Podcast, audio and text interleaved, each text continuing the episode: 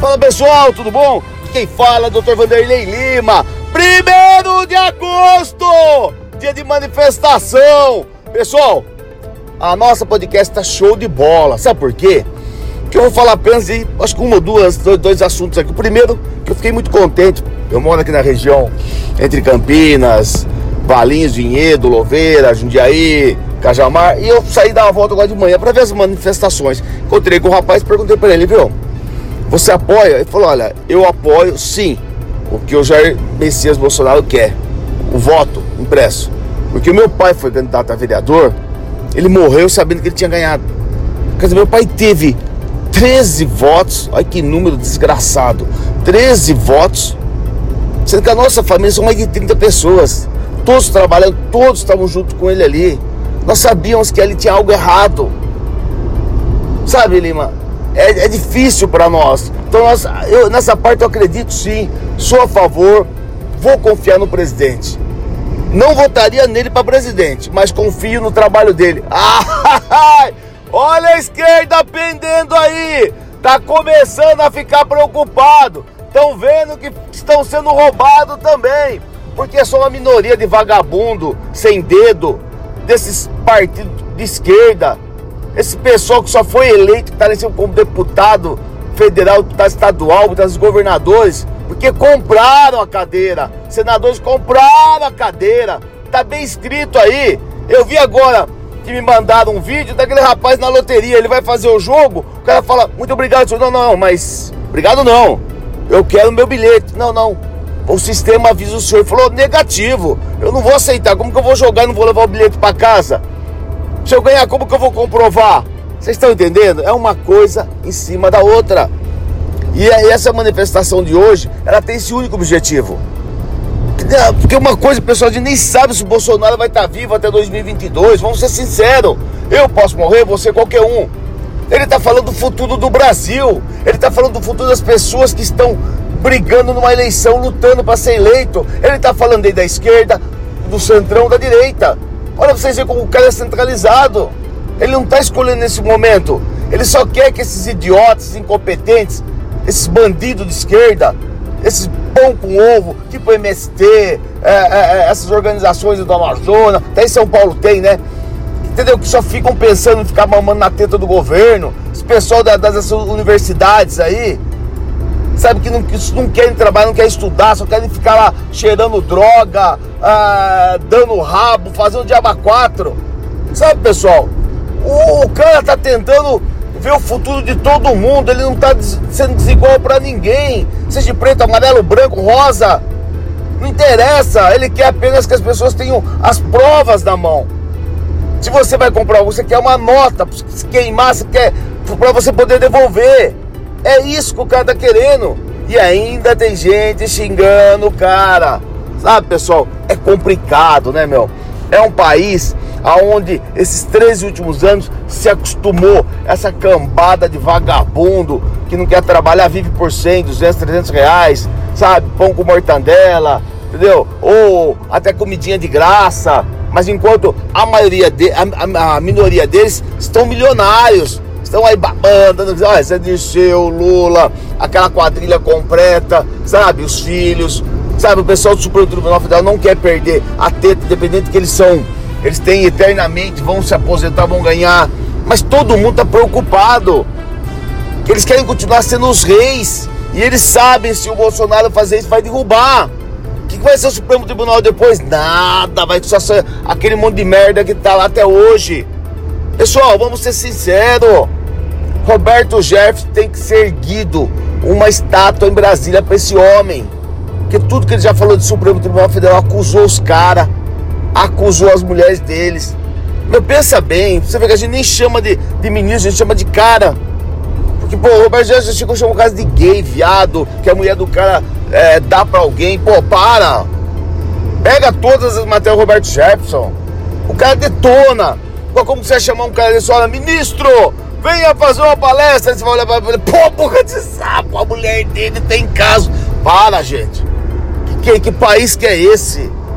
Vamos ser sinceros, vai.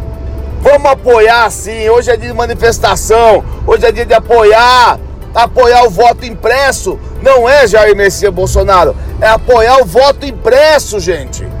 Pessoal, todo mundo viu aí, eu acho que é no Instagram, não sei, mandaram para mim e tá, e tem bastante nas redes sociais. O Dória falando que quer que quer vacinar as crianças abaixo de 17 anos. Tudo bem, 12 anos. Mas ainda tem país que nem começou, gente. País que nem os Estados Unidos que estão preocupados lá com um monte de coisa. País do primeiro mundo. O cara já. Não sei, olha, se me desculpem. Mas quanta gente tá morrendo por causa dessa Coronavac, gente. Agora a gente começa a ficar com medo porque os chineses estão por trás. Não sabe se isso é um esquema para limpar rapidamente um pouco a população. Que já compraram um monte de coisa graças ao Dória aqui no estado de São Paulo.